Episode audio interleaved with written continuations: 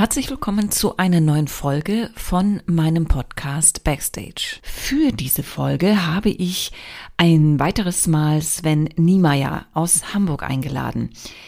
Ein vielseitiger Künstler, der als Tänzer, Choreograf, Regisseur, Filmemacher und Dozent die künstlerischen Bühnen und Ausbildungsstätten bespielt. In den Fokus habe ich diesmal seine Arbeiten als Filmemacher und Regisseur sowie Produzent ja genommen. Entstanden ist ein interessantes Gespräch mit wunderbaren Einblicken in seine Arbeitsweise.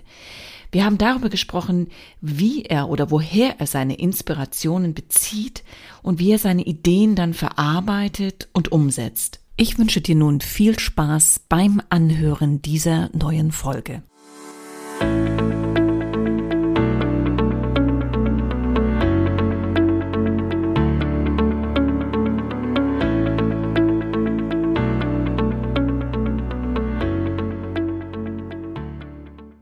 Ja, Sven, schön, dass du wieder einmal bei mir bist. Also es könnte ja sozusagen der Dauerbrenner werden. Ja, ein kleiner Stammgast sozusagen. Ein kleiner Stammgast. ja, Schön, aber es ist da sein darf. ja und es ist auch wirklich. Ich finde es einfach super spannend, weil ähm, wir haben jetzt ja vorhin schon im Vorgespräch gesagt, wir haben ja schon zwei Folgen miteinander gemacht und das eine war letztendlich deine Entwicklung vom Musical-Darsteller zum Choreografen und das andere ja deine Arbeit an Brennpunktschulen und das sind so ganz unterschiedliche Themen und die zeigen ja letztendlich auch deine Vielfalt.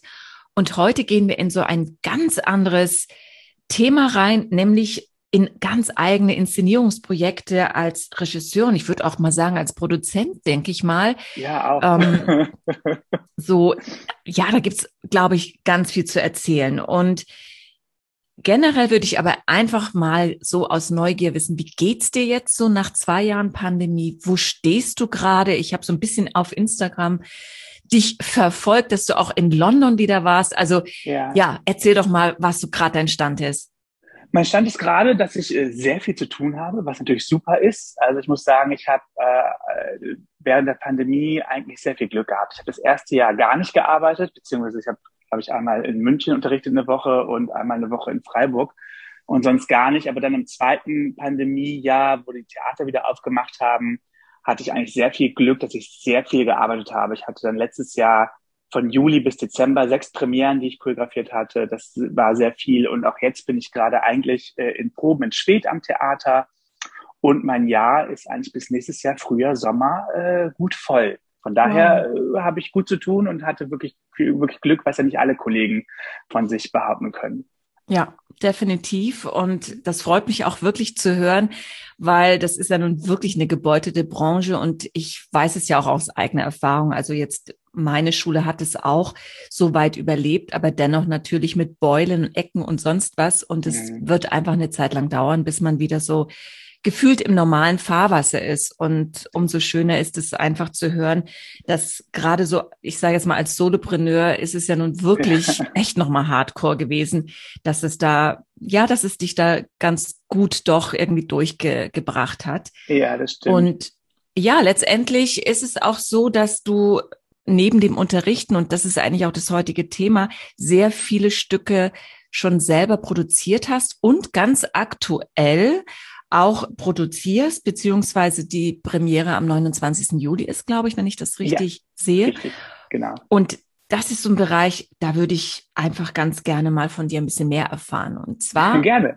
starte ich damit auch gleich mit der Ja. Frage, wie kommt, wie kommt dieses Gefühl von, ich choreografiere ein, einen Tanz, vielleicht auch mehrere, vielleicht auch ein Stück für die Bühne, hin zu, ja, ich produziere wirklich ein künstlerisches Werk, wo es um Tiefe geht. Nicht, dass es heißt, dass es bei der Choreografie nicht um Tiefe geht, aber ich würde trotzdem mal behaupten, die künstlerische Auseinandersetzung mit Stücken ist dann nochmal eine andere. Oder siehst du das vielleicht komplett anders? Nee, also ich muss, mein, mein Hauptjob oder damit, wo ich ja wirklich jetzt in den letzten Jahren mein, mein, meine Miete sozusagen mit bezahle, ist ja das Choreografieren von Musicals hauptsächlich. Und klar, es gibt äh, solche und solche Musicals, es gibt Musicals mit sehr viel Tiefe, aber was dem Musical ja oft angelastet wird, dass es sehr oberflächlich und sehr showig ist und sehr spaßig ist, was alles super ist, das mache ich alles total gerne. Aber ich merke dann selber, dass ich einen, einen Ausgleich brauche, um mich auch mit dem, was ich künstlerische mache, ähm, noch tiefer auszudrücken. Und da behandle ich dann in eigenen Projekten gerne ganz andere Themen, als was im Musical behandelt wird. Und ähm, da man solche Sachen selten von alleine angeboten bekommt, habe ich gedacht, dann produziere ich das selber, nehme ich ein bisschen Geld in die Hand und äh, mache mein eigenes Ding so ein bisschen. Ja, das hört sich natürlich jetzt ganz toll an. Ne? Also nehme ich ein bisschen Geld in die Hand und mache mein eigenes Ding. Genau. Also wenn ich deine Produktion sehe, ich habe sie mir ja alle angeschaut, zumindest grob kann ich mir jetzt was vorstellen, ähm, ist das mal eben nicht so einfach. Und also wenn ich mir das für mich vorstelle, ich choreografiere halt für Shows für Schülerinnen das, und Schüler, das ist natürlich komplett eine andere Geschichte, als ein, ein Stück zu produzieren für eine Zielgruppe, ja, die dann eben über Eltern hinausgeht, um das jetzt mal so zu mhm. sagen. Da kann man doch nicht einfach sagen, ich nehme jetzt mal Geld in die Hand und produziere mein eigenes Ding. Da muss ja irgendwo erst mal eine Inspiration herkommen, oder? Da, das stimmt, das ist auf jeden Fall richtig. Und äh, meistens kommen die Inspirationen für meine Sachen, die ich getan habe, aus wirklich aus, aus äh, Erfahrungen, die ich gesammelt habe im, im privaten Lebensbereich. Also wenn ich da ganz zurückgehe, zum Beispiel mein erstes Tanztheaterstück hier in Hamburg im Hamburger Sprechwerk 2014, Conversation with Dead People. Das war tatsächlich inspiriert durch den Tod meines besten Freundes, der 2013 gestorben ist. Oh. Und ähm, und ich habe durch diesen durch diesen Tod, ich habe Panikattacken bekommen direkt nach seinem Tod. Ähm, er hatte drei kleine Kinder und es war alles ganz schrecklich, es ging alles ganz schnell. Er ist an, an Lungenkrebs gestorben innerhalb von vier Monaten. Und ähm, und ich hatte wie gesagt, Panikattacken. Und eines Nachts habe ich wirklich von ihm geträumt und ich habe geträumt, dass er sagt, Sven, du kannst dich beruhigen, es ist alles okay, so wie es ist. Und das war so der Aufhänger für diese, für dieses Stück Conversation with Dead People, wo wir verschiedene Episoden, verschiedene Szenen, Tanz und Schauspiel miteinander verbunden haben, die um, um Konversation mit Toten gingen oder um den Tod allgemein gingen. Das war so die erste Inspiration damals zum Beispiel. Ähm, oder mein Kurzfilm Kalt, Cold, der auch ein paar Preise gewonnen hat, der Tanzkurzfilm, ähm, der ist eigentlich aus einer Kombination entstanden. Ich habe diesen Song gehört von Jorge Mendes, dieses, dieses Liedstück, ähm, das Cold hieß. Und ich dachte so, ach cool, dazu möchte ich gerne was machen, aber was kann kalt sein, außer als tanzen im Schnee? Und dann habe ich eine Kollegin getroffen, die, ähm, die erzählt hat, dass ihre Mutter heute noch Probleme hat, ihr gegenüber Gefühle aufzubringen. Und da habe ich gedacht, ah, Gefühle können kalt sein. Und so ist diese Idee für diese in Anführungszeichen postnatale Depression gekommen, die ich dann in Cold verwendet habe. Ähm, in, in Ulrichs 1867, wo es um, um, ähm, um Gewalt gegen die LGBTQ-Community geht, das ist auch aus einer eigenen Erfahrung entstanden, weil ich war zum Beispiel, ähm, ich weiß gar nicht, wann das jetzt war, aber ich war auf dem CSD hier in, ähm, in Hamburg mit einem Freund. Wir sind um die Alster gelaufen und am Jungfernstieg war die große Party. Und am neuen Jungfernstieg, also praktisch nur 200, 300 Meter entfernt von der großen CSD-Party, wo es um, um Gleichberechtigung, Vielfalt äh, und so weiter geht, sind wir von einer Gruppe von Jugendlichen blöd angemacht worden auf der Straße. Und so kam die Idee, die ich da verarbeitet habe. Das heißt, das sind wirklich alles sehr berührende Themen, sehr tiefe Themen auch. Und wie geht's aber dann weiter? Also du hast diesen Impuls sozusagen mhm. dann. Bleiben wir mal bei deinem ersten Stück, Conversation with Dead People. Wie ist dann der nächste Schritt? Was, was machst du dann als nächstes? In diesem Falle bei diesem Stück, was hast du als nächstes gemacht? Also natürlich habe ich erstmal lange mit mir gehadert. Möchte ich das machen? Also möchte ich das äh, Stück überhaupt machen? War der erste Haderpunkt, den ich hatte. Der nächste Punkt war natürlich auch, möchte ich wirklich diesen privaten Moment auf die Bühne bringen oder nicht? Oder wie privat darf ich werden, ohne dass die Zuschauer das zu, ähm, zu überrumpelig finden, irgendwie so. Ähm, das sind natürlich Sachen, die auch im Prozess die ganze Zeit mich weiter begleitet haben. Aber mir war erstmal klar, ich, ich möchte dieses Stück machen. Ich habe lange davor zurückgeschreckt, überhaupt ein Tanzstück zu machen, weil ich dachte so, oh Gott, kann ich das überhaupt? Also kann ich ein abendfüllendes Stück auf der Bühne choreografieren, ohne dass ich mich zu sehr wiederhole, ohne dass ich die Leute langweile? So, deswegen, dass ich überhaupt was machen möchte, das spukte viele Jahre in meinem Kopf schon vorher äh, herum. Und ähm, als ich dann den Entschluss gefasst habe, das zu machen, habe ich mir natürlich erstmal meine Tänzer gesucht und habe versucht, habe natürlich auf mein Konto geguckt und habe gesagt, okay, das ist das, was ich zahlen kann. Ich habe äh, das und das zur Verfügung, ohne dass ich irgendwie in Nöte gerate. Okay, da und da kommt der nächste Job, da verdiene ich das und das. Das ist natürlich eine große Rechnerei. Äh, habe dann Tänzer gesucht, die mit mir arbeiten wollten, auch für wenig Geld. Ähm, und habe dann natürlich versucht, weiter zu Unterstützung zu finden. Wo kann ich vielleicht umsonst Proberäume bekommen? Ähm, das ist natürlich ein großer organisatorischer Aufwand, der neben dem künstlerischen Aufwand äh, parallel läuft. Und ähm, aber als es da auch ähm, das Tanzparterre hat uns damals unterstützt, Mona Brandenburg in, in Winterhude, da konnten wir wirklich umsonst äh, proben damals. Es war dafür hat sie mit ihren Schülern dann unsere Generalprobe sozusagen for free besuchen können. Das war so ein kleiner Deal, den wir damals hatten. Ähm, und dann ging es tatsächlich in den, in den Arbeitsprozess. Und wenn ich nicht Musical choreografiere, sondern eher zeitgenössisch, also ohne Gesang gleichzeitig. Beim Musical choreografieren ist es so, da muss ich die Musik sehr gut kennen, ich muss die Texte sehr gut kennen. Die Bewegungen sollten sich nicht zu sehr gegen die Singerei stellen, damit die Kollegen wirklich Chance haben, das alles gut untereinander, miteinander zu verbinden. Ähm, aber wenn ich eher zeitgenössisch in Anführungszeichen, wobei ich da ja sehr viel Popmusik verwendet habe, ähm, choreografiere, dann lasse ich das wirklich im Prozess eher entstehen mit den Tänzern zusammen. Also ich möchte da gerne nochmal drauf eingehen. Du sagst es da so, ja, es ist sehr viel organisatorische Arbeit. Es ist mega organisatorische Arbeit. Also ja. ganz ehrlich, ich, ich finde, das kann man gar nicht bewusst nochmal rausstellen, weil auf der einen Seite hat man diese künstlerische Inspiration, diesen Trieb sozusagen, ich möchte etwas nach außen bringen. Ne? Ich, ich habe was ja. innen, was ich nach außen sichtbar machen möchte, also dieses künstlerische Moment. Und dann hast du aber dieses ganz normale, wie du gerade gesagt hast, ja, wo, wo finde ich Probenräume? Wo, wo wird überhaupt die Veranstaltung stattfinden? Kommen überhaupt Zuschauer? Ich meine, ja, jetzt mal ja, ganz das banal. das, war, das war wirklich eine große, also da hatte ich wirklich am meisten Angst vom Ende. Kommt überhaupt irgendjemand? Genau. sich das an?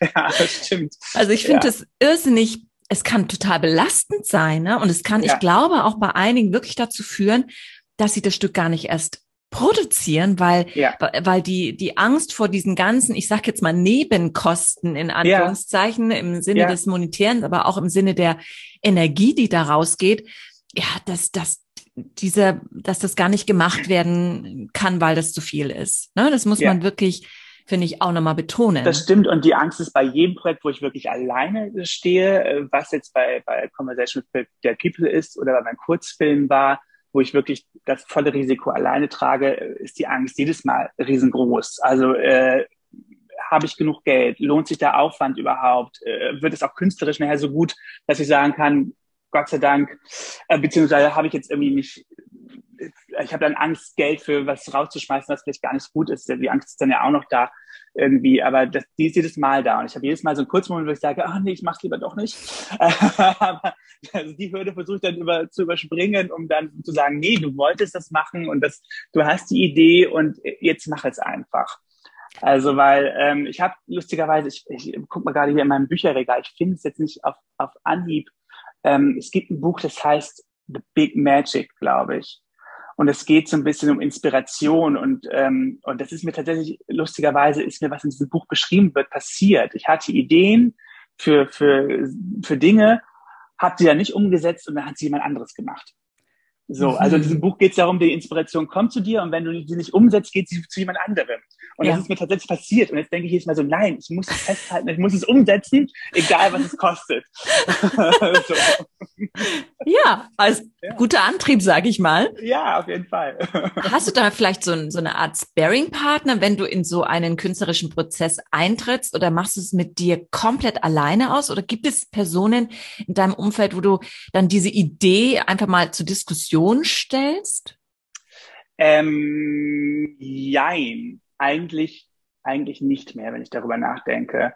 Ähm, da bin ich, glaube ich, sehr, sehr dickköpfig auch und ähm, ich liebe Teamwork total. Also ich, ich, ähm, ich habe immer großartige Teams um mich herum, äh, der Kameramann Markus Köpke, mit dem ich meine Kurzfilme mache, der mich jedes Mal supportet, äh, auch wenn er äh, auch sagt, Sven, ich glaube nicht, dass es funktioniert. Ich sage, der letzte Mal abwarten und dann am Ende sagt er mal, oh, hat doch funktioniert. So, also ähm, ich, ich, ich setze mich schon meistens durch. Ich höre aber natürlich auf andere, die auch mir Tipps und Ratschläge geben, auch. Aber wenn es jetzt erstmal um die Umsetzung meiner Idee geht, äh, ja, nein, da höre ich eigentlich immer auf mein eigenes inneres mhm. Bauchgefühl. Und wenn du sagst, du suchst dann die Protagonisten, die Tänzer aus, nun habe ich, wie gesagt, ja gesehen, dass du auch viel mit Sprache arbeitest. Das heißt also, die Künstler müssen dann ja schon ein bisschen vielfältig sein. Hast du da schon eine Art, ich meine, ich habe gelesen, du hast auch eine eigene Dance Company gehabt. Gibt es die eigentlich noch? Also, nee, die gibt es nicht mehr. Leider nicht. Leider nicht. Leider nicht. Aber das war, denke ich mal, dann doch so ein, ein Trupp, um es mal so zu sagen, der dich kannte und wo du auch die, die Künstler kanntest und äh, daraus schöpfen konntest? Oder wie musste man sich das damals vorstellen? Weil das war ja, glaube ich, gerade bei Conversation with Their People, war das, glaube ich, die Company, oder? Ja, es war die Company damals, die ich aber tatsächlich für Conversation with Dead People extra ähm, neu zusammengestellt habe. Ah, okay. Also ich hatte die Company gegründet sozusagen 2008, glaube ich, oder 9, als sie aus LA wieder kam und wir die ersten Gigs so hatten, so auf, auf irgendwelchen Veranstaltungen. Ähm, und dann habe ich aber für dieses Stück die Company neu gegründet, weil eben die Tänzer davor auch verstreut waren, überall, überall hin und ich auch eben was Spezielles gesucht habe, in diesem Fall mit Sprache. Und wir haben ein Vortanzen und ein Vorsprechen damals gemacht. Ähm, Franziska Korobke hatte die, die Texte, die Szenen geschrieben in diesem Stück und ähm, und noch eine Freundin von mir, die Severin Studer. Wir hatten uns dann zu dritt äh, auch hingesetzt und haben die Leute wirklich vorsprechen lassen und vortanzen lassen. Und dann ist es so passiert, dass natürlich einige dabei waren, die ich im Vorfeld schon kannte, aber es waren auch ganz neue Gesichter dabei, mhm. auf jeden Fall. Und ich komme ja, dadurch, dass ich vom Musical komme und dadurch, dass ich äh, nicht nur jahrelang Tanzunterricht hatte, sondern auch jahrelang Gesangs- und Schauspielunterricht und eigentlich auch immer Schauspieler werden wollte, bevor ich Tänzer und Musical-Darsteller geworden bin, ähm, war mir diese Verbindung der Künste schon immer sehr, sehr wichtig. Okay, das kann ich auch nachvollziehen, gerade weil du aus dem Musical kommst und da ja dieser Dreiklang dann ja auch letztendlich irgendwo dabei ist. Ähm, wie lange dauert es dann, wenn du deine Idee hast, die ersten Schritte in diese Richtung gehst, bis zur Realisierung? Mhm. Was ist das für ein Prozess von der Zeit her? Ah, es ist natürlich ganz, ganz unterschiedlich. Also bei Conversation with Dead People haben, waren wir das, das waren, hm, wie viele Probenwochen mögen es gewesen sein? Ich weiß es gar nicht mehr genau. Ich weiß nur, dass wir das zerrissen hatten, weil eben ich und die Tänzer zwischendurch auch unterwegs waren. Ich glaube, wir haben im Mai die ersten Proben gehabt, aber im September war ja erst die Premiere. Und äh, das heißt, wir haben über den Sommer verteilt immer mal ein paar Tage geprobt, bevor wir dann, äh, glaube ich, eine Woche am Ende wirklich zusammen geprobt haben. Äh, und, und bei Ulrichs war es ein ganz kurzer Prozess. Ich habe das im, wenn ich mich recht erinnere, im Juli beschlossen, ich möchte diesen Kurzfilm machen. Ich habe dann wirklich äh, Tänzer und Schauspieler gesucht und wir haben Ende August, glaube ich, gedreht, direkt. Wow. Ja. Und das würde mich jetzt auch interessieren. Du hast vorhin gesagt, dass du es eigentlich äh, sehr stark dann auch immer im Prozess weiterentwickelst. Ist es dir auch schon passiert, dass du Ideen, die du vorher sehr fix hattest, komplett über Bord geworfen hast? Ja, definitiv. Ich finde, das muss man auch. Also ich finde, wenn man äh, Ideen haben, gut und schön. Ich finde es wichtig, natürlich einen Ideen und einen Plan zu haben, wo man hin möchte. Aber natürlich merkt man dann im künstlerischen Prozess, oh, das, das funktioniert ja gar nicht, so wie ich mir das vorgestellt habe. Oder ähm, gerade wenn man filmisch arbeitet, oh Gott, hier, hier, das sieht gar nicht gut aus in der Kamera. Oder wir hatten bei Ulrichs äh, in einer Tanzsequenz wirklich das Problem, dass das Licht ganz furchtbar aussah. Und wir, und wir wirklich, äh, das war die letzte Szene, die wir, glaube ich, in dem Tag gedreht hatten, die Tanzszene. Und, ähm, und ich fast verzweifelt wäre, weil alles vorher so toll war, was wir gedreht hatten. Und nur in diesem letzten Block auf einmal das Licht so grauenhaft aussah und wir auch keine Lösung erst gefunden haben, bis wir wirklich sehr lange rumexperimentiert haben, die Tänzer leider warten mussten die ganze Zeit.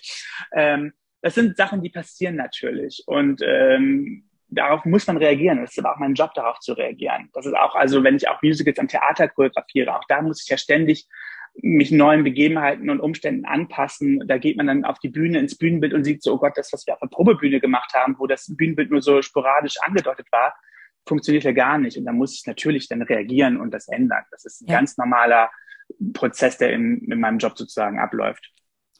Du hast vorhin schon deinen Kameramann erwähnt und ich finde auch, also die Schnitte und, und wie das in Szene gesetzt wird, was du machst, finde ich wirklich spannend und, und echt auch schön und hat auch seine eigene Sprache. Wie bist du an ihn herangekommen und ja, wie funktioniert dann so diese Zusammenarbeit? Weil es ist ja doch finde ich etwas sehr Intimes, wenn man eine eigene Inspiration hat und jetzt kommt ein anderes, ein anderer Blick ja von außen. Wie, wie seid ihr da so zusammengekommen? Ich muss sagen, dass es wirklich ein absoluter Glückstreffer war, Markus zu finden. Und äh, den habe ich tatsächlich über Facebook gefunden, online. Also, weil meine Grundidee war eben dann bei, bei Kalt, das war die erste, bei Cold, das war die erste Geschichte, die wir zusammen gemacht haben, ähm, ich mache hier so einen kleinen Videofilm. Das war jetzt die Grundidee. Irgendwie so, ich habe die Idee und ich habe die, ich habe das, äh, das Wohnzimmer. Wir haben das praktisch in der Wohnung von einem Freund von mir gedreht, der diese wundervolle große Altbauwohnung hat.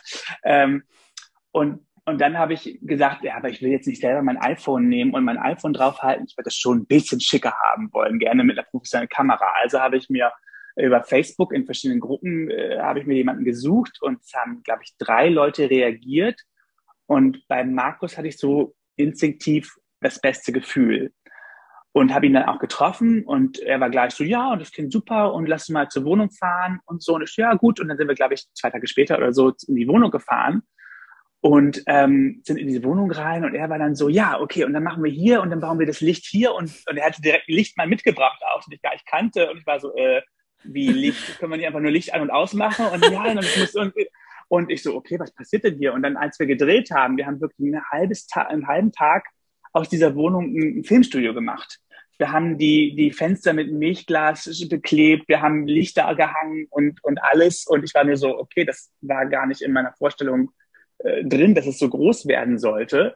Aber nur deswegen ist es eigentlich auch so gut geworden. Und, ähm, und da die Arbeit so super zusammen geklappt, dass wir gesagt haben, okay, wir wollen das gerne öfters machen. Wir sind dann auch gerade bei, bei, bei Cold, ähm, wir waren ja auf Filmfestivals in, in Polen, in äh, Bulgarien, da sind wir auch zusammen hingefahren und haben uns auch eigentlich angefreundet. Und ähm, wie gesagt, es ist trotzdem natürlich gibt Reibung bei der Arbeit, auch weil ich jemand bin, der auch dann zwischenzeitlich, während ich eigentlich den künstlerischen Prozess habe als Regisseur oder Choreograf, dann doch wieder meinen Produzentenhut aufsetze und sage, wir müssen uns aber auch beeilen, weil die Leute sind nicht so gut bezahlt hier gerade, die sollen ja nicht stundenlang warten und so.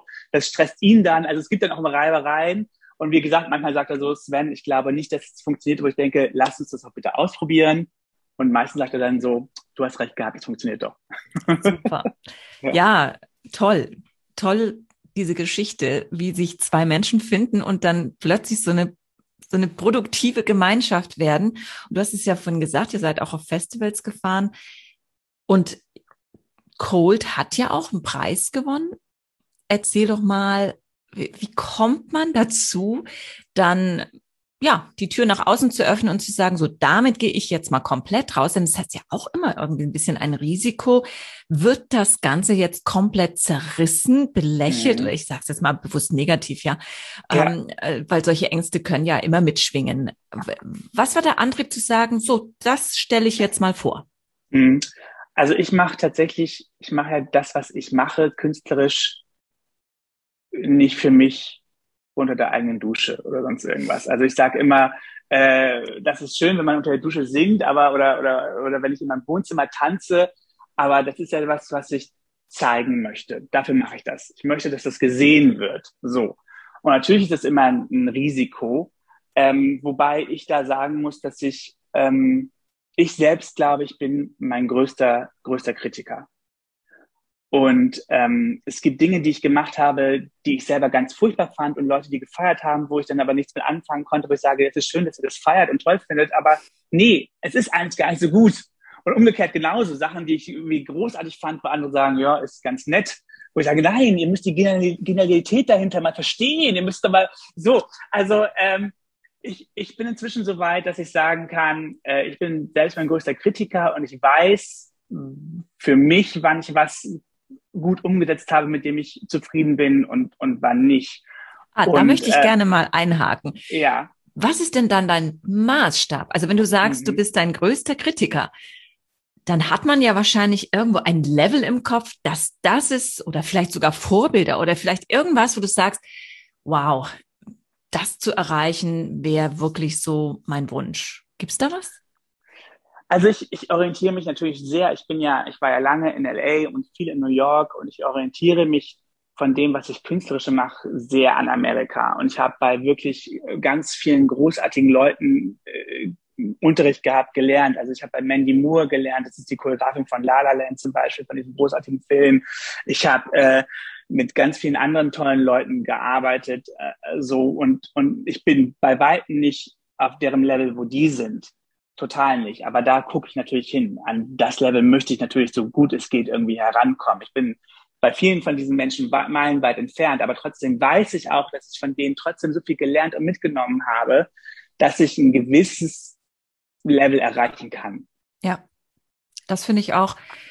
Das ist es ja letztendlich auch. Ich meine, ähm, man in der eigenen Selbstzufriedenheit zu baden, bringt einen ja nicht weiter. Null, und nee, äh, letztendlich dann eben zu schauen, ja, was machen andere und wie, das kann ja die Mega-Inspiration sein. Und ich denke, ja. das, das ist eben dieser Lernprozess, den wir ja alle haben. Also es ist ja egal, wo wir stehen, glaube, du kommst nur dann weiter, wenn du nach vorne guckst und denkst, also mir ging es ja damals auch so mit, mit Dozenten, dass ich gesagt habe, diese Form der Lehre möchte ich gerne vermitteln, diese ja. Art und Weise. Und daran orientiert man sich. Also ich kann es komplett nachvollziehen, dass, äh, dass man da einfach einen Zug nach oben hat, um seine eigene Qualität zu verbessern. Und so ist es ja dann auch meistens, ne?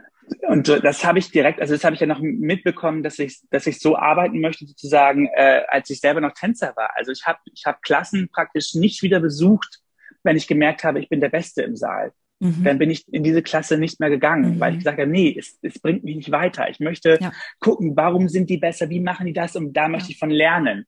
Ja. Und das habe ich als Tänzer so gemacht und das versuche ich jetzt als Choreograf oder eben auch als Regisseur genauso zu machen. Ja. Also, mhm. und, und ich, ich bin nie jemand gewesen, das werde ich vielleicht auch nicht und hoffe auch nicht, der, jemand, der sich selber wirklich feiert. Also es ist, ähm, ich, es gibt Sachen, auf die ich stolz bin, so, aber das sage ich, sage ich dann ein, zwei Mal und dann ist es auch abgehakt, weil dann geht es auch weiter und wo ist das nächste Projekt und was kann ich noch besser machen oder was kann ich anders machen oder wo kann ich weiterentwickeln, wo kann ich neue Schritte gehen. Das finde ich wichtiger, als sich darauf auszuruhen, dass ich mal was Gutes gemacht habe. Ja, definitiv. Gut, und jetzt seid ihr auf dieses Festival gefahren und äh, du hast, wo, wonach suchst du aus, wo du deine Produktionen dann anmeldest? Äh, ich kenne mich jetzt in dieser Szene nicht so aus. Gibt es da so eine Art Szene, so für Kurzfilm oder wie auch immer? Ja, ich kannte mich da auch nicht aus, aber es gibt tatsächlich eine, eine, eine Online-Plattform sozusagen, Film Freeway heißt sie, die eigentlich sämtliche Filmfestivals der Welt abdeckt und da kann man online seinen Film dann einreichen und das okay. ist ganz einfach. Und da habe ich geguckt, wo könnte mein Film hinpassen und habe mich dann praktisch da beworben sozusagen. Und dann ging es ja weiter. Und dann ging es weiter und dann kamen kamen die ersten äh, Einladungen von Festivals, die uns dann überrascht haben. Ich glaube, das erste war tatsächlich in, in, in äh, Bukarest. Ja, das erste war auf dem Internationalen Tanzfilmfestival in Bukarest. Und Markus dann gleich so, oh komm, wir fahren dahin. Und ich so, wir können doch da nicht hinfahren. Natürlich fahren wir dahin. Und dann sind wir nach Bukarest gefahren und waren, glaube ich, drei Tage in Bukarest auf diesem Festival, äh, was auch überraschend war, weil ich, ähm, weil dann gibt's ja auch, auf diesen Festivals gibt's ja auch dann Vorträge und Kurse. Und ich kam ja aus einer ganz anderen Szene als, als der Rest von diesen Filmemachern, die da kamen. Und dann waren da auch ganz viele andere großartige Filme. Aber dann habe ich auch gemerkt, dass dass ähm, zu verkopft sein gar nicht gut ist, weil dann unterhält man sich da mit den anderen Filmemachern und dann sind die so, ja, ich würde gern das machen, aber ich weiß nicht wie. Und ich sitze die ganze Zeit da und denke so, mach doch einfach. Mach doch einfach. Denk doch nicht so viel drüber nach. So, ich habe es auch einfach nur gemacht und schon sitze ich hier mit dir irgendwie so.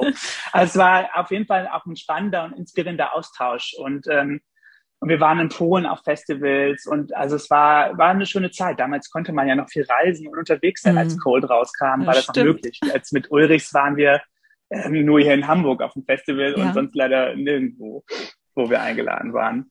Und war das dein erster Award, den du gewonnen hast mit Cold? Also in ja. diesem Sinne jetzt, auch in dieser. Ja, das war, das war tatsächlich der erste Preis, den ich praktisch für irgendwie etwas Kreatives, was ich äh, geleistet habe, bekommen habe tatsächlich.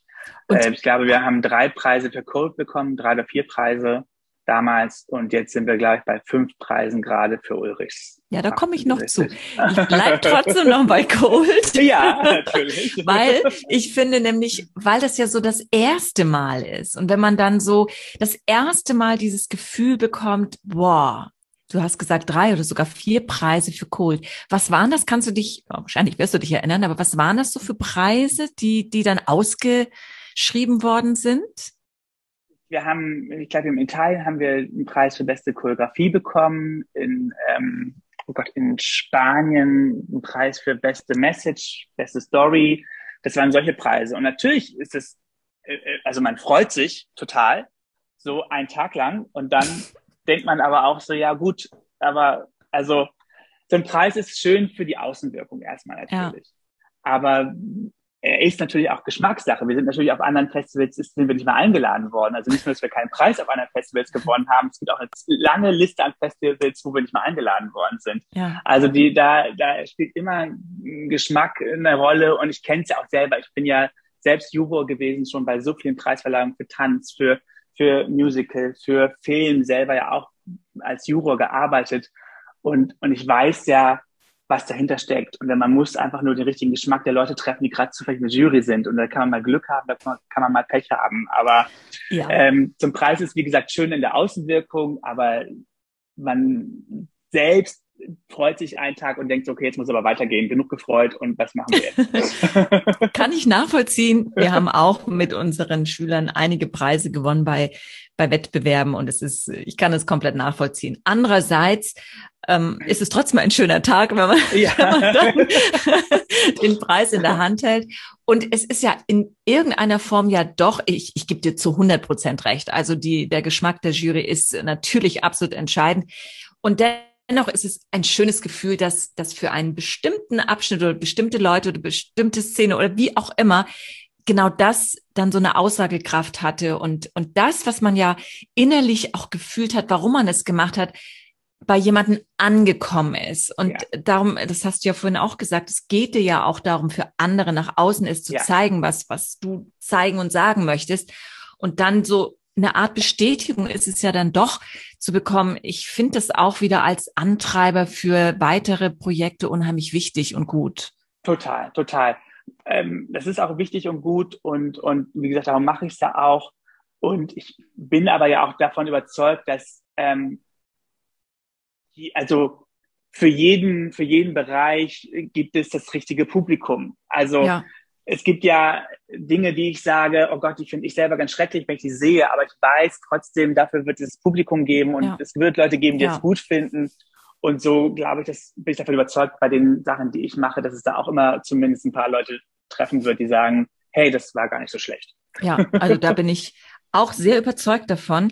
Das war ja 2017 mit Cold mhm. und im selben mhm. Jahr hast du Two gemacht und beide Stücke gehen ja sehr in die menschliche Psyche, um das jetzt mal so auszudrücken. Bei Cold war es äh, die Depression und mhm. bei Two letztendlich der Alltagsstress, also schon sehr, ja, heutzutage sehr vehemente äh, gesundheitliche Bereiche, mentale Bereiche, die wirklich, ähm, wo wir viele Menschen haben, die dort Belastungen haben.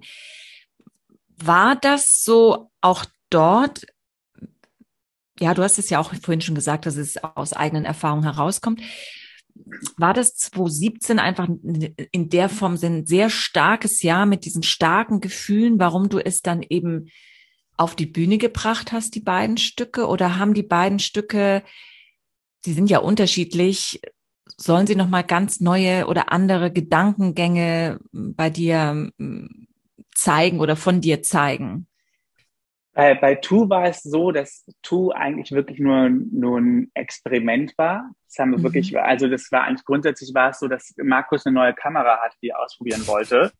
Und er sagte, so können wir nicht irgendwas machen? Und ich so, nee, irgendwas machen. Ja, wir machen was, aber nicht irgendwas. Lass mich kurz drüber nachdenken, was man machen kann. Und ich glaube, tatsächlich ist aus einer Situation heraus entstanden, weil mich das gerade so gestresst hatte. Dass, also ich hatte, glaube ich, gerade was zu tun und dann kam von Markus die Anfrage und überleg doch mal eben schnell. Und dann kam ich, glaube ich, direkt auf diese Idee, dass es um Stress gehen könnte. so.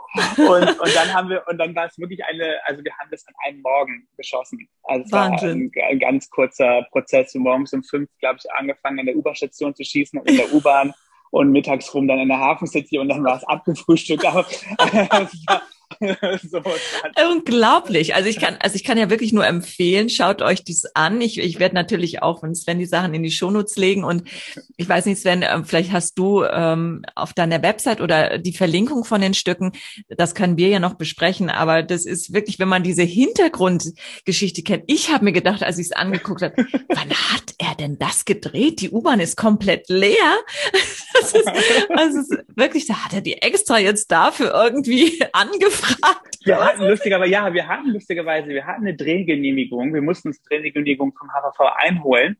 Und dann sitzen und stehen wir morgens um fünf in dieser U-Bahn. Auf einmal kommt eine Frau und macht da Hundefotos und hat angeblich auch eine Drehgenehmigung und eine Fotogenehmigung. Das kann nicht sein. Wir zahlen ja eigentlich gerade sehr viel Geld für diese Drehgenehmigung morgens um fünf. Und hier ist noch eine Frau mit Hunden, die jetzt ihre Fotos hier macht und hat auch die Drehgenehmigung. Also, äh, bestimmt ihr doch nicht. Ja. So cool. Also das sind natürlich die Herausforderungen am Drehtag, ja, ja. die Überraschung, die dann plötzlich kommen. Herrlich. Und ihr konntet euch dann ja anscheinend wohl einig werden. So, ja, oder? wir haben, mussten uns dann einigen. Wir haben gesagt, okay, wir, wir filmen jetzt nur in die Richtung und dann kannst du da deine Fotos mit den Hunden machen. Also ähm, dann kriegen wir es irgendwie hin. Herrlich. Ist das cool. Mhm. Ja, also es ist, aber auch da, du sagst in einem Drehtag, es geht ja um Zwillinge, ne? Also das sind mhm. ja ähm, zwei Frauen.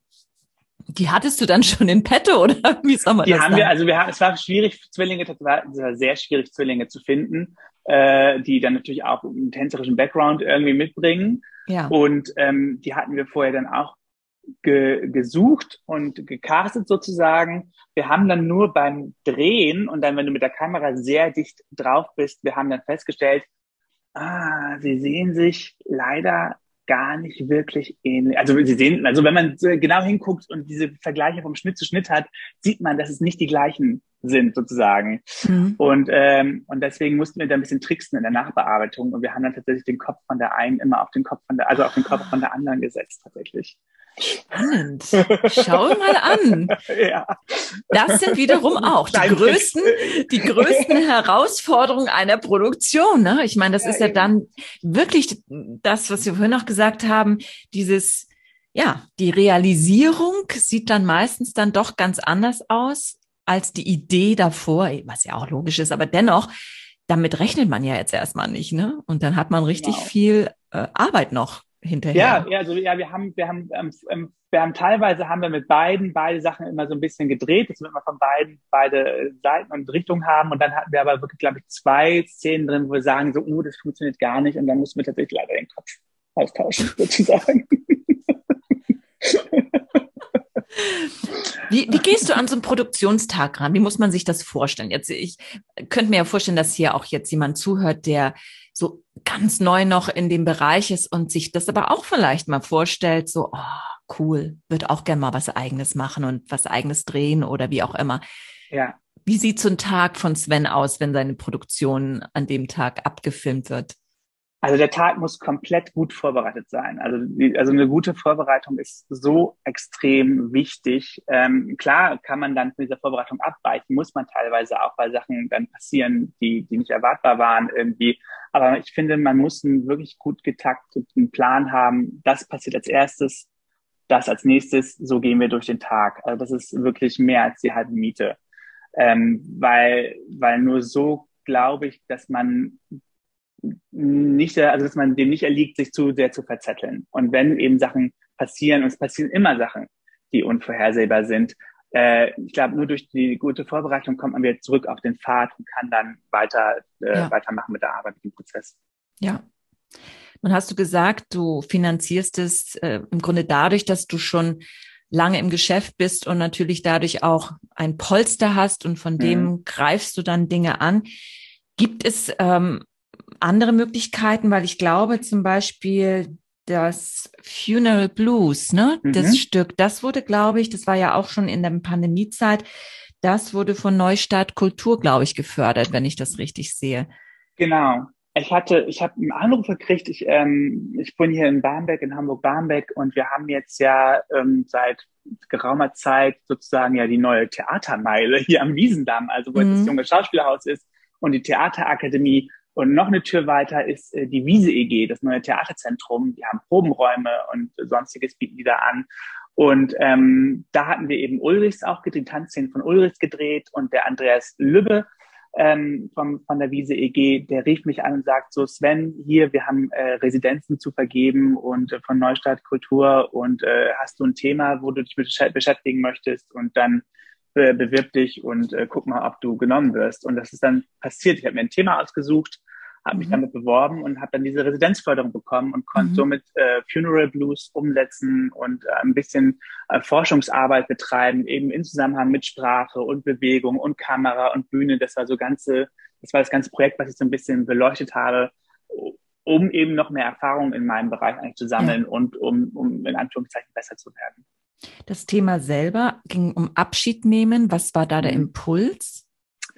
da war tatsächlich der Impuls, also wie man merkt, ist äh, anscheinend ist Tod äh, häufiges Thema bei, bei mir. Äh, das liegt ein bisschen damit, glaube ich, daran, dass ich, ich habe tatsächlich Probleme mit dem Tod, muss ich sagen. Also es ist äh, kein Thema, über das ich sehr leicht reden kann oder mit dem ich sehr leicht umgehe. Ich habe damit wirklich ähm, Schwierigkeiten. Ich habe einige Freunde jetzt schon verloren und natürlich Familienmitglieder und äh, der eigene Tod ist immer so ein bisschen auch äh, was, womit ich mich nicht mit auseinandersetzen möchte irgendwie.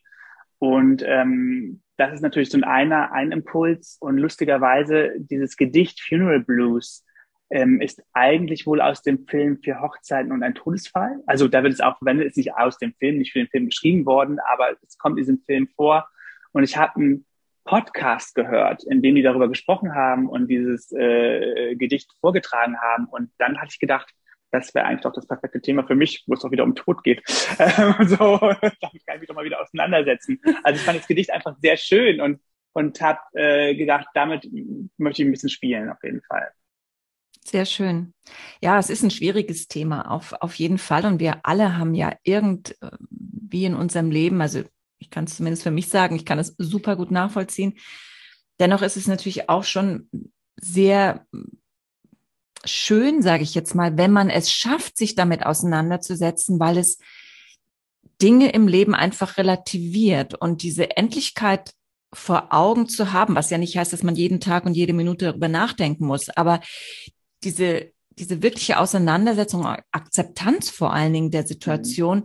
kann ja auch wieder Energien freisetzen. Und ich meine, in deinem Falle ist vielleicht der Angst ein Stück weit der Treiber, aber im Umkehrschluss durch die Auseinandersetzung wird es dann am Ende vielleicht auch ein bisschen leichter wieder. Zumindest mhm. äh, kommen ja dann mit, mit der Auseinandersetzung ja auch Gedankengänge, die, die man vorher vielleicht gar nicht gehabt hat. Und das stimmt. Ja. Insofern eigentlich was Tolles, dass du das auf diese Art und Weise machen kannst. Ne? Du kannst es ja, es scheint tatsächlich ein Ventil zu sein. Ja. Es scheint tatsächlich ja. ein Ventil zu sein, um, um mich besser damit auseinanderzusetzen, auf jeden Fall. Ja. ja. Jetzt gehen wir aber doch noch mal ein Jahr zurück, weil das war ja jetzt tatsächlich in diesem Jahr. Ja, und äh, bevor wir jetzt stimmt. zur neuesten Produktion gehen, möchte ich ja. tatsächlich nochmal an den Ulrichs rangehen. Ah, den ja, hast stimmt. du ja schon ein paar Mal erwähnt, hast du ja, auch Preise gewonnen. Mhm. Ähm, sehr spannendes Thema. Erzähl doch mal, wie da der Impuls kam, weil die Geschichte von Ulrichs 1867 bezieht sich ja tatsächlich auf ein Ereignis von dem Karl-Heinrich Ulrichs. Ich habe das recherchiert, weil das habe ja, ich nicht gewusst. Sehr gut. Ähm, der am Deutschen Juristentag in München im 19. Ja. Jahrhundert, das muss man sich wirklich mal vorstellen. Ja, ja ein Plädoyer für äh, homosexuelle Paare genau. letztendlich ja. äh, gemacht hat. Aber ich glaube, du weißt es besser. Erzähl mal, was war der Impuls? Der Impuls war, wie ich es, glaube ich, eingangs schon, schon gesagt habe, ich bin praktisch immer auf der Suche nach neuen Ideen und nach neuen Sachen, die ich machen könnte. Und, und da war da wirklich der Impuls ursprünglich, dass ich, ähm, dass ich auf dem CSD hier in Hamburg einfach wirklich blöd äh, angemacht worden bin mit einem Freund zusammen. Und ich sofort, sofort dachte, ah, damit kann man, daraus kann man vielleicht einen Tanzfilm machen. Blöd. Also ich bin weitergegangen und dachte so, daraus kann ich doch einen Tanzfilm machen, oder? Und äh, wie kann ich damit umgehen? Und dann war mir aber auch klar, nach, nach Cold war mir klar, ich würde einfach gerne was mit Sprache und Stimme machen und das mit Tanz zusammenbringen.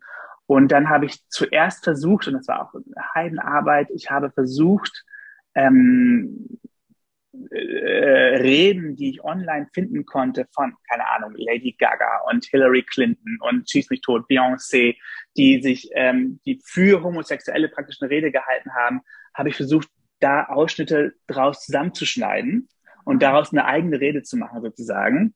Äh, eine, eine Heidenarbeit und dann eben wie der künstlerische Prozess so ist, gemerkt, es funktioniert gar nicht, hat nicht funktioniert, überhaupt gar nicht funktioniert.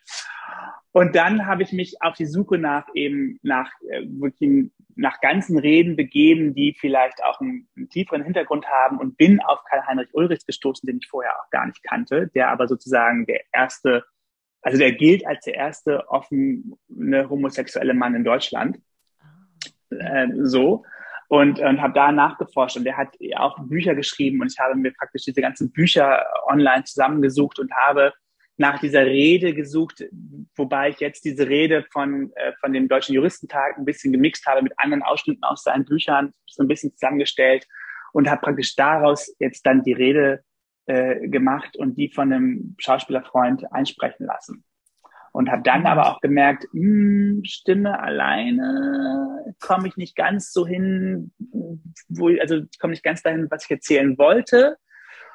Also habe ich mich wieder auf die Suche begeben nach Musikern und Musikproduzenten, auch wieder online, die dann auch, beziehungsweise das war anders, das ist One Track Pony, Miller und Hauke von One Track Pony, die auch nochmal vielen Dank äh, für diesen Support, den sie mir gegeben haben. Äh, ich habe die gefunden durch Fest und Flauschig, der Podcast mit Jan Böhmermann und Olli Schulz. Da hatten sie auch während der Pandemie ein Intro für geschrieben und das Intro hatte ich gehört und ich so, ach, sind Musikerproduzenten hier aus Hamburg, die schreibe ich doch mal an.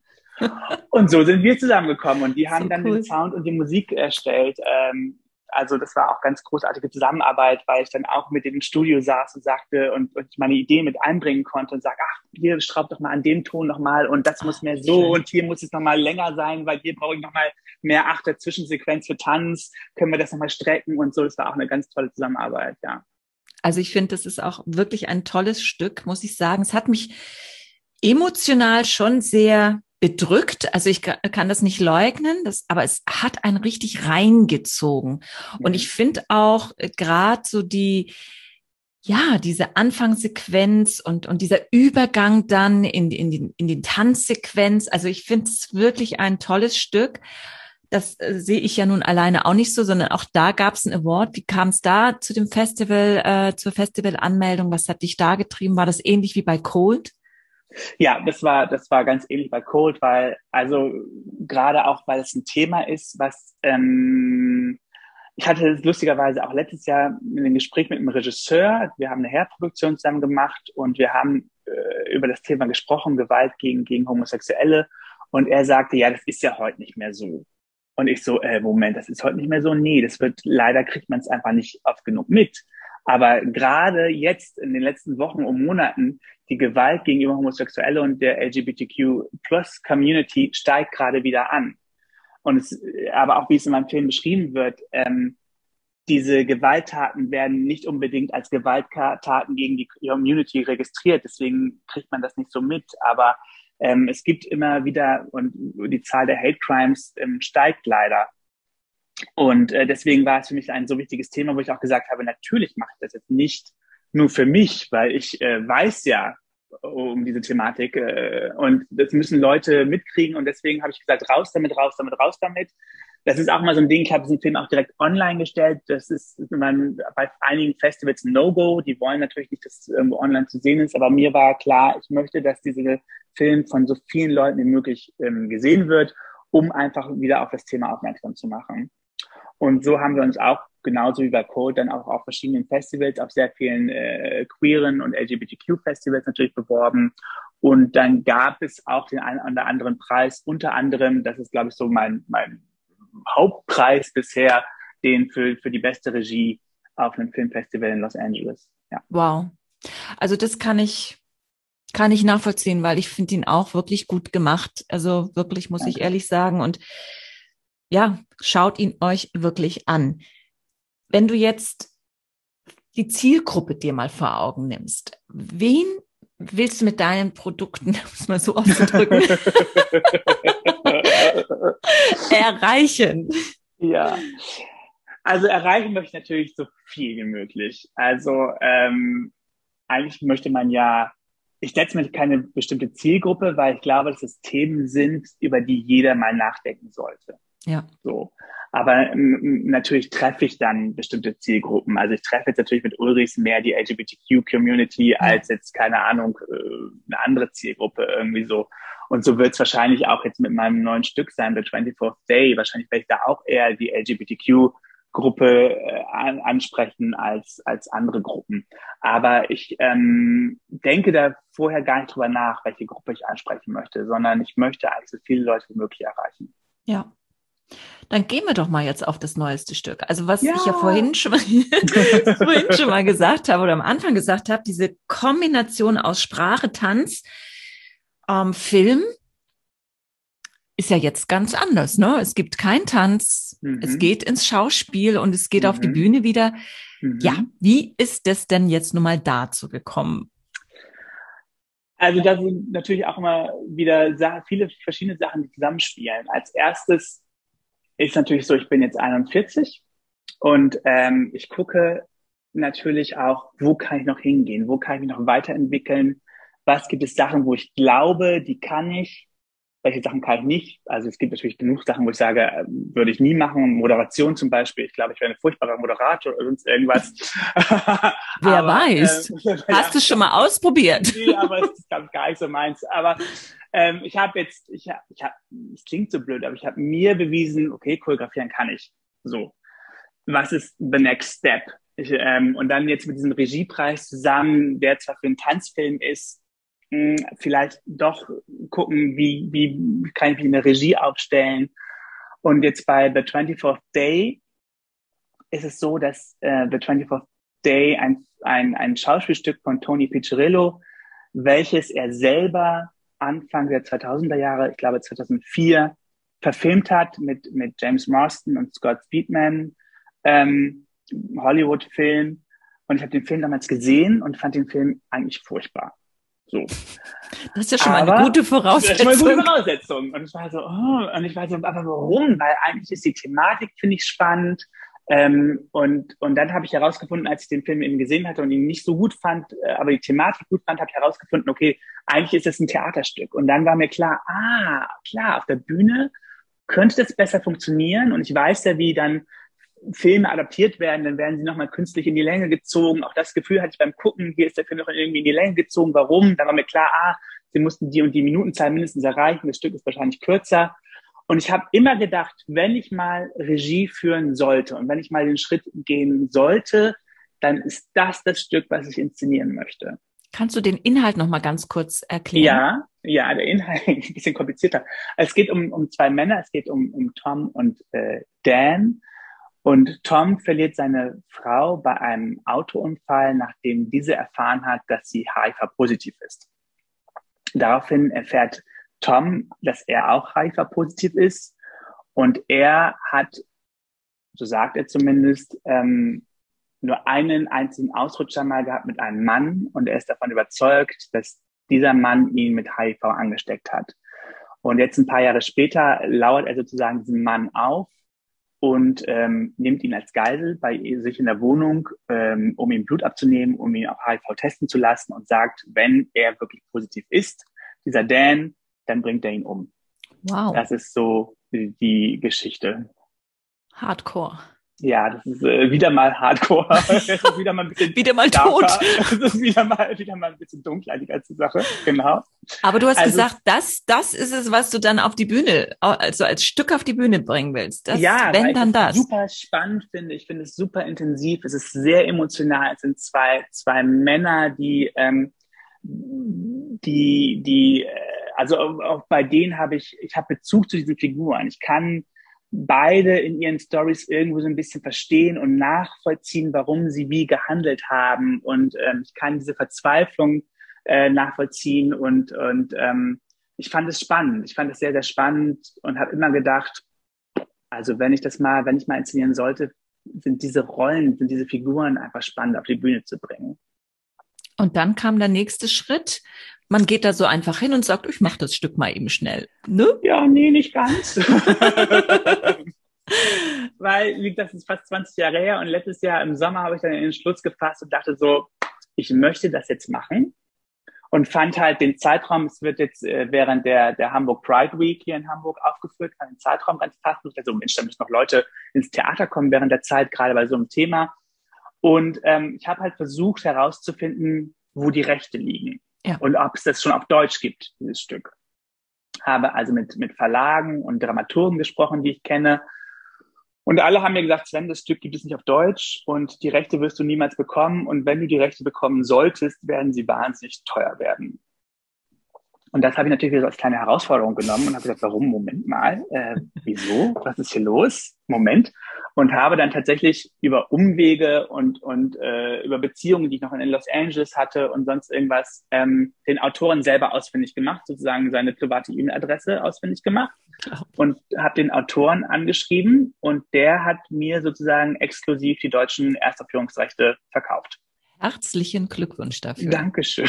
Ja, also ich denke mal, Energie und äh, ja, wirklich Einsatz muss dann ja auch mal belohnt werden. Und ich meine, ja. wie gesagt, du, du hast, du sagst es ja so nebenbei, aber ich kann mir so vorstellen, was das für Zeit kostet, diese ganze Recherche zu machen, um dann ja. diesen Schritt zu schaffen, den du jetzt eben geschafft hast. Also ja, das, das braucht man genauso auch. Talent für das eine ist das eine, aber eben diese Umsetzungskraft und Energie, die brauchen wir halt, halt echt auch, ne? Vor allen Dingen so ja. als One-Man-Show so. Ja, das stimmt. Und das ist auch immer, das ist, ist tatsächlich immer das Schwierigste, das Schwierigste und das, Schwer, das Schwerste dabei, äh, das weiter zu verfolgen und durchzuhalten, weil man natürlich in erster Linie sagt, ach, ich will doch einfach nur was Kreatives machen. Genau. so. Lass mich mit Aber, dem Rest in Ruhe. ja, lass mich doch bitte mit dem Rest in Ruhe. Ich möchte einfach nur kreativ arbeiten. Aber wenn man eben ganz bestimmte Sachen und Ziele verfolgen möchte, dann gehört das einfach, einfach dazu. Ja. Und dann war einfach der nächste Schritt, okay, jetzt brauche ich erstmal jemanden natürlich, der das auf Deutsch übersetzt, weil es gibt ja. keine deutsche Übersetzung. Und äh, aber da kenne ich zum Glück einfach auch durch meine Arbeit am Theater und gerade im Musikbereich äh, kenne ich einige Übersetzer, die die ähm, die ganzen deutschen Fassungen von den ganzen Musicals hier in Deutschland schreiben. Und ähm, da bin ich einfach an einen herangetreten, dem ich das einfach jetzt für dieses Stück am, am besten zugetraut habe, dem Robin Kulisch in Berlin. Äh, der war auch mal Musicaldarsteller, ist jetzt also arbeitet jetzt aber hauptsächlich als Autor und Übersetzer, manchmal auch als musikalischer Leiter. Ähm, dem das Stück geschickt und der war auch sofort an Bord und der hat eine ganz wundervolle Übersetzung geschrieben. Also ich habe, ähm, erst muss ich sagen, als ich das Stück auf Englisch gelesen habe, klar, auch da hat es noch seine Längen hier und da, wo ich natürlich dran gearbeitet habe jetzt schon und gekürzt habe. Aber ich, das Stück hat eigentlich genau das mitgebracht, was ich erhofft habe. Also ich habe den Film seit 20 Jahren nicht mehr gesehen, ich habe das Stück nie vorher gelesen mehr, sondern das erste Mal seit 20, nach 20 Jahren wieder. Und ich habe es wirklich in eins durchgelesen und das mache ich selten bei Stücke. Wow. Und jetzt, als Robin die deutsche Übersetzung äh, geschrieben hatte, war es genauso. Ich habe überhaupt nicht gemerkt, dass es nicht auf Deutsch ursprünglich geschrieben worden ist. Es ist eine sehr gute Übersetzung geworden. Also Netzwerk ist echt auch ein ganz großes ja, Thema, ne? Ganz großes, ganz großes Thema. Ja. Und, ähm, und dann musste ich eine Spielstätte suchen. Also, weil wenn man selber natürlich was auf die Bühne bringen möchte und keine Bühne Klar. zu Hause hat, braucht man braucht man eine Bühne dafür. Das war der nächste Schritt und, ähm, und, und mir musste natürlich aber im Vorne, also im Vorfeld musste mir bewusst werden, ähm, welche Vision habe ich mit dem Stück und wie möchte ich es umsetzen. Und mir ist nämlich dann ganz schnell eigentlich klar geworden, ich möchte keine normale Guckkastenbühne haben für dieses Stück, weil das Stück ist aus den 90er Jahren. Das merkt man auch hier und da an einigen Stellen. Mhm. Also es muss so ein bisschen entstaubt werden. Mhm. Und ich fand, ähm, es muss auch in der Art und Weise, wie es umgesetzt wird, inszenierungsmäßig auch ein bisschen was anderes haben als da ist die Bühne, da wird drauf gespielt und davor sitzen die Leute. Also habe ich nach etwas, nach habe ich einen, nach einer Bühne gesucht, die ein bisschen was anderes hergibt. Und bin dann, und auch da, also ein, ein Glücksgriff, ich bin dann auf das Theater Das Zimmer in Hamburg-Horn gestoßen, wo ich vorher auch noch nie war. Und ähm, und die jetzt praktisch als, als Co-Produzenten mit eingestiegen sind für dieses Stück. toll. Ja. Und die Schauspieler, wie hast du die? Gecastet. Gecastet? Gecastet. Da, auch da habe ich äh, eine Ausschreibung gemacht und habe mich auch an, an die ZAV, also sozusagen das Arbeitsamt für Künstler hier in Deutschland, äh, gewendet und ähm, habe gesagt, was ich suche, äh, Ende 20, Anfang 30-jährige Schauspieler, männlich gelesen und ähm, und dann haben sich tatsächlich, ich weiß nicht, wie viele Bewerbungen hatte ich, glaube fast 40 Bewerbungen. Und um die 15 äh, haben wir eingeladen zu einem Vorsprechen. Und auch da waren, waren Lars und Sandra, Lars Seglecki und Sandra Kiefer, die Intendanten vom, vom Theater Zimmernhorn, auch eine großartige Unterstützung, ein großer Support. Die waren dabei auch und haben gesagt, hey, wir sitzen uns mit rein und gucken und, und helfen dir, falls du unschlüssig bist und so. Und, und da haben wir dann äh, Colin Hausberg und Kai Hochhäusler gefunden, die die beiden Hauptrollen spielen werden. Wow. Und Premiere ist am 29. Juli. Genau, Premiere ist am 29. Juli mit weiteren Vorstellungen am äh, 30. und 31. Juli und 5., 6., 7. August. Und gibt es dann hoffentlich eine ja, Fortsetzung davon? Also das sind ja nur ganz wenige äh, ja, Spieltage, sage ich jetzt mal. Ja, wär, also das hat, Also ich bin nämlich in der Zeit nicht da. Also ich hätte es gern gesehen. Ja, nein, ja. ja. Also wie gesagt, hat, hat mehrere Gründe. Ich, also Grund eins ist so natürlich, ich wollte während der Hamburg Pride Week machen. Wir werden auch von Hamburg Pride finanziell ein bisschen unterstützt, dadurch natürlich auch, was auch ein Vorteil ist. Ähm, weil ich dachte, so das ist ein gutes Thema für diese Woche. Punkt zwei waren so eben, oh Gott, was passiert, wenn wir es dann nicht während der Hamburg Pride Week spielen, sondern normalen Vorstellungslauf haben? Kommen da Leute, kommen da keine Leute? Ist es für Leute interessant genug? Das ist natürlich eben diese Angst, von der man so ein bisschen immer natürlich äh, spürt. Und, ähm, und die Rechte. Ich habe die Rechte einfach nur für sechs bis sieben Vorstellungen erstmal gekauft. Ah, okay sonst wird es wieder teurer, wenn man äh, mehr Vorstellungen machen verstehe, möchte. Verstehe. Da spielen also viele Sachen eine Rolle, die zusammenkommen. Ja. Aber gut, das heißt ja nicht, dass es nicht äh, so ist, denn es Nein. wird ja sehr stark davon abkommen, also da, davon abhängen, wie das ja. jetzt läuft. Ich kann mir das genau. vorstellen. Und dann könnte man natürlich über eine Wiederaufnahme im Herbst ja. und weitere ja. Vorstellungen Herbst, Winter oder sonstiges könnte man auf jeden Fall sprechen. Ja. Wenn du das jetzt äh, vergleichst, so zum Schluss jetzt nochmal diese jetzt ganz aktuelle Arbeit und die Arbeiten davor. Hat sich da was verändert bei dir? Also auch, auch als Sicht auf deine Produktionen, äh, dass du sagst, Mensch, das ist jetzt wirklich so, wie du sagtest vorhin auch so ein bisschen, wo kann ich noch hin? Was, was mhm. will ich noch? Weil jetzt, wo du es erzählt hast, du warst echt am Strahlen und Leuchten. Also ich kann mir so wirklich vorstellen, okay, dieses Projekt hat ihn so richtig angefixt. ähm, wie ist es dir da so ergangen, dass du sagst, ja, in diese Richtung weiterhin oder soll es der Mix bleiben? Also gerne der Mix, aber gerne in alle Richtungen. Und, und klar, bei diesem Projekt ist jetzt so, wenn so etwas 20 Jahre praktisch im Kopf rumschwirrt und du merkst, oh, jetzt wird's richtig Wirklichkeit und es ist ein ganz anderer neuer Weg und ich merke ja auch in meiner Vorbereitung, ich bin, also ich bin jetzt in meiner Vorbereitung so, ex, also so drin, wie ich eigentlich nur zum Beispiel bei meiner ersten Musical-Choreografie war. Also als ich das erste Mal Musical choreografiert habe, war ich auch in meiner Vorbereitung. Ich war so vorbereitet wie noch nie wieder danach. Also, ähm, also ich bereite mich schon vor, aber es war schon extrem bei meiner ersten Musical-Choreografie, die ich gemacht habe, war ich wirklich so extrem vorbereitet wie, wie sonst nie.